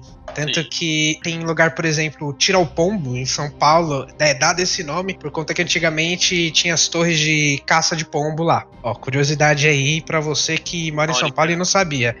Então ele atraía suas vítimas desse modo enquanto ele cometia os crimes, ele dizia que ficava uma figura na frente dele, parecida com, com, o tio dele. É como se fosse uma assombração do tio. E essa assombração, ela só parava de atormentar ele, além das vozes, é claro, quando ele cometia o crime. Ele cometeu o crime, a, o, essa assombração. Vou chamar de assombração entre aspas. Essa assombração, ela saía, ela deixava ele de lado. É, ele ficou em atividade de 89 a 2003. Ou seja, é Louco. é tempo pra caramba. Muito. Quase Exatamente.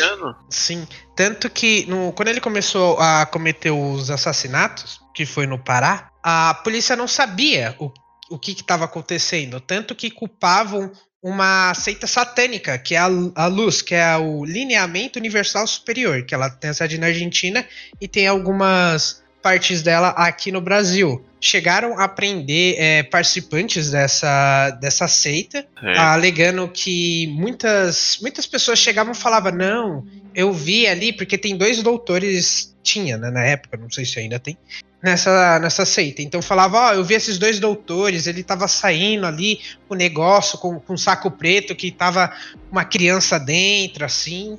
Então fez todo esse alarde em cima disso, prenderam eles, prenderam dois doutores que participavam e um ex-policial, só que não era nenhum deles. Então o que, que aconteceu logo em seguida que eles foram presos é o clássico, começou a continuar os assassinatos. Exato. Aí a polícia olhou, achou estranho. E tinha acontecido já 20 assassinatos e a polícia não estava conseguindo resolver.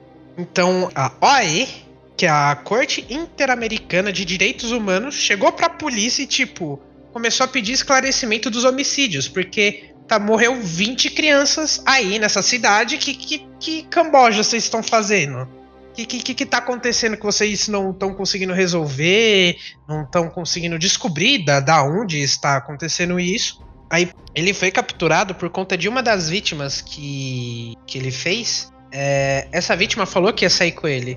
O menino falou que ia sair com o mecânico, né? E o menino foi, saiu. Era uma criança. Foi, tipo, pegar pipa. Uh, e não voltou. Então a polícia foi atrás dele, né? Foi interrogar a respeito do, do que, que aconteceu com a criança e ele confessou os assassinatos. Só que diferente dos outros, ele confessou e tipo cooperou totalmente com a polícia. Ele mostrou os corpos onde estavam, tanto o que ele levava das crianças, porque geralmente, para quem não sabe, ele era conhecido como emasculador porque ele arrancava o pênis das crianças, entre outras coisas. Ai. Eu vi aqui que ele arrancava dedo também, né? Sim, dedo. Aí em um assassinato, por exemplo, arrancava a orelha à direita, no outro arrancava a esquerda, então aí por isso dessas coisas, como que era parte de corpo, a polícia achou que era por conta da, da, da seita. seita. Mas ele arrancava é, com a pessoa ainda viva? Sim. Tanto que uma das vítimas acordou, é, ele chamou a, a ela pra, pra entrar na mata, ele deu pouco, eu esqueci, cloriforme, acho que é que se chama. Aí a criança acordou, ela viu que tava sangrando, né? Na, na, na região da cintura. Mesmo com muita dor, ela saiu e conseguiu meio que se salvar dele. Certo. Então ainda era com, com algumas vítimas acordadas. Então aí quando ele foi preso, ele cooperou com a polícia. A polícia foi na casa dele. Tinha ainda duas, dois corpos que a polícia não, não sabia, tava desaparecido as crianças. Aí acharam na, na casa dele esses corpos. Acharam roupa, porque quando ele matava, ele pegava uma parte da gola da roupa também e guardava. É normal em si serial killer guardar alguma algum troféu Sim. quando arruma uma vítima. É, encontraram um dedo com ele, encontraram diversas coisas dentro da casa dele. Também enterrado no, no quintal. É, o modus operandi dele é meio tradicional de um, de um serial killer, né? Tem Exatamente. todo um arquétipo de serial killer por causa disso. Ele tem, ele faz as, por mais que não possa não matar da mesma forma ou na mesma região, mas existe uma faixa etária de, existe um público alvo, existe um padrão que ele faz. Então ele corta genitália, ele corta alguma parte do corpo. É engraçado que é interessante pelo fato da polícia ter se perdido nisso. Isso é um problema muito grande, provavelmente até hoje, né? Na- se vocês veem casos de qualquer coisa, desaparecimento, é qualquer coisa, as pessoas inventam muitas coisas só pra aparecer, só pra, sei lá, fazer graça, algo do gênero. Então provavelmente alguém não gostava da seita da satânica da região e ó, é os caras que estão sacando criança lá, vai lá ver. E teve muita gente, não foi tipo uma ou duas, teve muita testemunha falando que viu o cara levando o resto de criança. E quando ele foi pra polícia, né, que, que ele, querendo ou não, foi preso, né, se Ah. entregou entre aspas, ele falou que não era certo as pessoas estarem levando responsabilidade por aquilo que elas não fizeram. Tipo, ele tava falando a respeito do, das pessoas que foram presas da seita que não, não tinha nada a ver com isso. Ele tá Sim. falando que isso era, que era uma injustiça que fizeram com eles. Tanto que teve uma das pessoas que foram presas que ficou seis anos e oito meses, mais ou menos, presa Então. até ser libertada. Mesmo depois de é, ele ter confessado os crimes, a outra pessoa ainda continua Não, mas ele cometeu crime por quase 20 anos. Exatamente. Então, tipo. 89 a provavelmente- 2003. É, Uhum. então, até pegar ele, ele falar, não, fui eu, e, e aí tirarem a culpa da outra pessoa, já foi. Se a pessoa foi presa no começo, dançou. E esses casos assim, tipo, dá pra ver muito que é, é- foi falta de, de olhar mesmo da, do- da polícia, né? Porque se tinha uma pessoa, várias pessoas descrevendo o mesmo cara com as mesmas coisas e ainda assim eles optaram aí pro outro, né? É, é uma falha gigantesca isso também. Não, não é, não, não foi isso que aconteceu, Laura. Tipo, a- o pessoal tava entregando o pessoal da A seita. seita. Era a seita que eles estavam entregando. Tá Mas falando, ó, o doutor da seita ali, ele saiu com Ah, um o pedaço de criança. Eu pensei que Ó. eles tinham falado do cara. Não, do cara não. Tanto que o cara ficou anos solto por causa disso. Porque o quê? As pessoas achando que. Ach... Nem, não posso dizer achar. Vamos, eu acho que entra até num ponto de preconceito, vai. Sim, com certeza. Porque querendo ou não é ser satanista, querendo ou não é uma religião. Então é o que eles acreditam e acabou. E, e aí, tipo, desconversar uma situação de um crime pra, tipo, culpar. Ah, foi a seita satânica tal. A polícia perde foco. Porque uma coisa é duas pessoas falar, tipo, ah, foi ele ali. Uma coisa é chegar 10, 15 pessoas e falar que foi a mesma pessoa. A polícia vai prender. A polícia não. A, a pessoa pode não ter prova nenhuma, mas tem 15 testemunhas falando que viu. É. Entendeu? Então, tipo, é, é muito fundamento. Então, se 15 pessoas mentiram só pra, tipo, acabar com a seita satânica, e aí o cara ficou livre, tirou todo o foco. Então, tipo, não é nem culpa da, da, da própria polícia em si, mas é culpa da- das pessoas da região. Que existia um crime de verdade e elas estavam querendo culpar alguém que não era culpado. Entendi.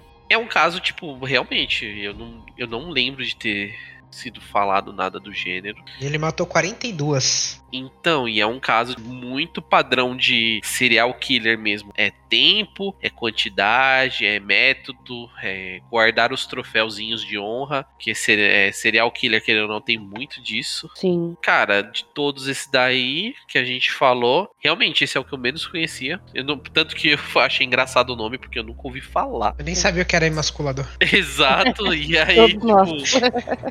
E, meu, é um caso, eu acho que assim, tipo, se fosse pra gente pôr um top 1, ah, o. Desculpa o Pedrinho Matador, mas você só matava, velho. Agora o esma, esma- emasculador. Ó, o nome difícil de travar, trava a língua. emas- É, ó, tô vendo aqui. Emasculação é o ato de castração. É, então, de você Hum, realmente castrar, tirar. Entendi. Entendi, então. Esse cara aí do Maranhão é. tá de parabéns. Ó, tá- entra no ranking de serial killer top. É uma coisa legal da gente parabenizar. Troféu. troféu serial killer vai para. Nessa vibe. Ah, não é. É, então, aí a gente tem que lembrar que, tipo assim, é a questão de. De você ver isso, as- é aquela história que a gente começou a falar no, no meio do cast também, sobre as pessoas não acreditarem, né? Achar que isso é ficção, é coisa de Hollywood, ah, só tem lá na gringa, aqui no Brasil não tem essas coisas. Tem, tem perto, e tem, às vezes tá acontecendo. Pode estar acontecendo agora, enquanto a gente ainda tá conversando. Exato. Você vê caso de desaparecimento mesmo, as pessoas falando, ah, eu vi fulano em tal lugar. E aí quando vai achar assim, o fulano, o fulano tá num lugar totalmente diferente, nunca passou por lá. Então, todo esse tipo de informação de que era para ser uma informação para ajudar, as pessoas vão falando qualquer coisa e acaba distorcendo muitas coisas. Sim. Aí a polícia não, não, não consegue achar, não consegue traçar as coisas, porque venhamos e convenhamos, é, por mais que a gente assista, acompanhe essas coisas, meu, é complicado você ter, ter que fazer uma investigação sobre isso. Primeiro, porque você vai ver a desgraça toda. Você vai Segundo, que- você vai é, extremamente do zero. Tipo, por exemplo, uma exato, pessoa é. desapareceu. Tá, mas não deixou rastro. E aí, o que, que eu faço? É, eu vou pra onde? Que caminho eu falo com faço? quem? É, é uma situação. E aí você pega esses quadros de, por exemplo, no caso aqui do, do próprio emasculador. Meu, era um cara que tava ali, que trabalhava num, num serviço pacato, tinha um nível social com as pessoas comum, conversava, tudo. Meu, é complicado. Mas e aí, a gente. E aí, Lucas, você tem quantos anos esse cara pegou aí? Se ele tá preso, se ele tá vivo, morreu? Não, eu não tenho porque eu sei que você tem. Ah, o emasculador do Maranhão teve pena de 580 anos e 10 meses. Nossa. Porém, eu não achei aqui se ele continua preso. Claro. Vamos, que- vamos é. dizer que sim. Ele continua preso, tá? Ah, então, tomara, né? Pelo amor de Deus, que ele continue preso. Por favor. É, mas é. Já tá velho gagá quase. Tá chegando nos seus 60. Mas não fala nada dele estar preso até hoje, ou onde, ou como. Claro que entra naquela situação também de, de, de não dar tantas informações. Ah, o cara tá naquele presídio lá. Vai lá. Por isso, né? Mas, é, tem muita coisa que não, não passam informação por causa disso. Eu já percebi que isso depende muito do tipo, né? do- dos assassinatos, tudo realmente. Sim. Muitos acabam tendo algumas informações vazadas, outros já viram protegidos mesmo, porque. Porque pensa no caso do, do próprio masculador aqui, que ele atacava criança. Sim. Então gera uma revolta na população muito grande. Exato, e o Estado, querendo ou não, tem a obrigação de defender o, o bandido. né? Exatamente. A mesma coisa pra estrupador, coisas do Uhum. gênero assim. Gera uma revolta muito grande. Então, diferente, por exemplo, do, do Pedrinho Matador, que o cara só matava. Os exemplos que a gente viu, viu que o cara matou muito traficante, muito. É, Ele matou Muita gente do rival, errado. É, é. então. Muita Ele gente. matava estupradores, pessoas que mataram alguns conhecidos dele. Era mais tipo por vingança. É, um lado bem mais vingativo, Uhum. mas é, o Estado tem que defender porque é, É obrigação. é, a- é a- o ponto da justiça, né? Uhum. Mas é isso, senhoras e senhores.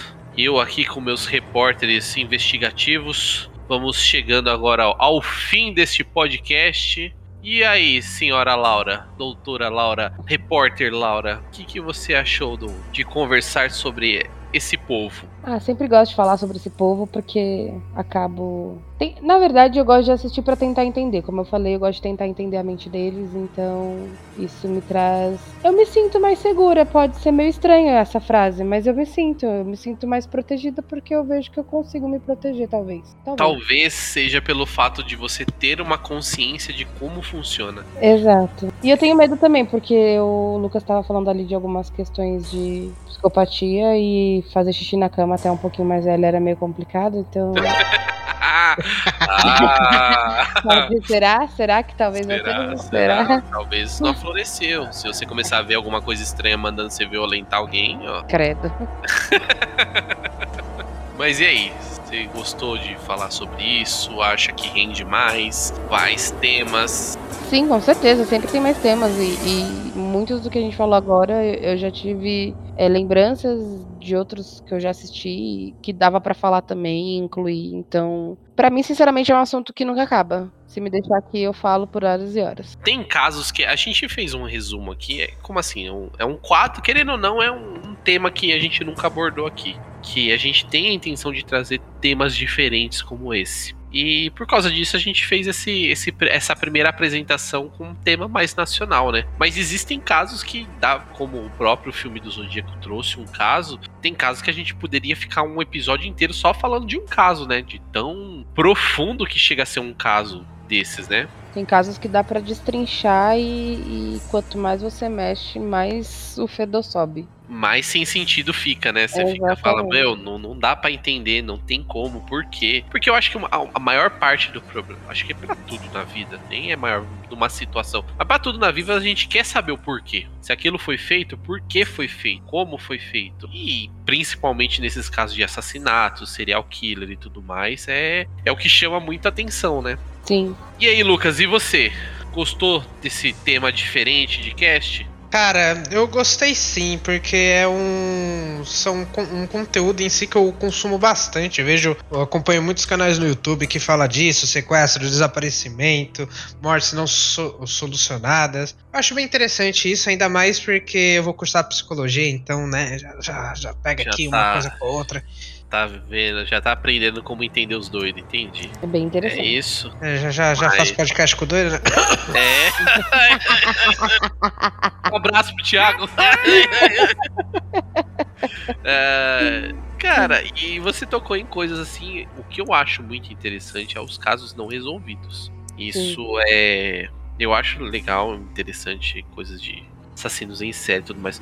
Mas caso resolvido que, tipo assim, você fica como? Você não tem fundamento pra nada, eu acho muito bom. Espero futuramente que a gente consiga trazer esse tipo de tema também. Casos desconhecidos são muito bom. Ou, ou eventos que aconteceram, casos, situações. É, alguém lembra o nome da menina da caixa d'água lá? É isso que eu ia falar agora, gente. Esse é um caso assim, que, pra mim, é, é, é macabro. É, é a palavra que vem na minha cabeça quando falam desse caso. Que Eu acho que é Hannah o nome da, da, da menina. o nome dela. Elisa Lam, não é esse? Nossa, Esse mesmo. nossa! Caralho, de onde que eu tirei Hannah? Caralho, mano! Meu Deus, matei uma mulher agora! Matei uma Hannah Matou uma afogada. Foi a Montana que você matou. É, Elisa Lam. Então, é o caso bizarro da Caralho. Elisa, ah, Elisa Lam. Sim, Acabei de matar mesmo. uma lana na caixa d'água.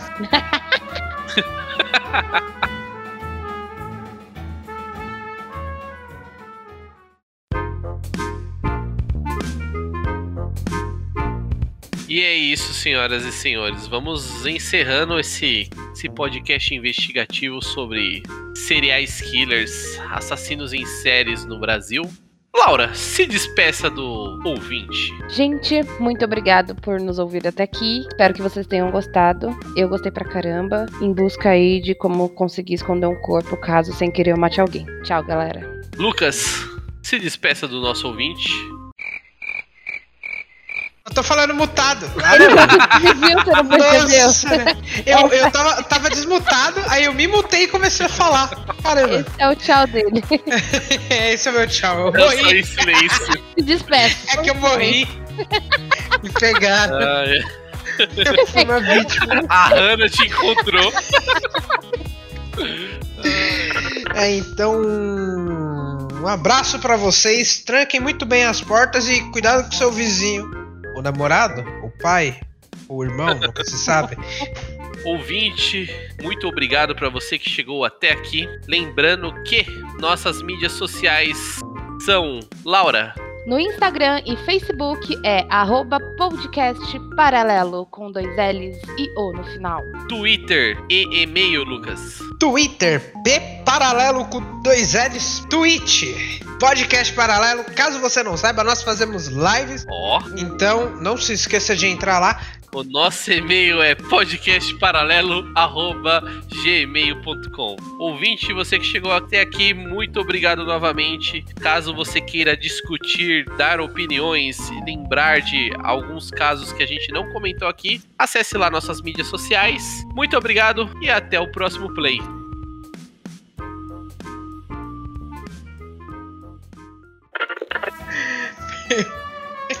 Eu pensei no negócio aqui. Fala aí.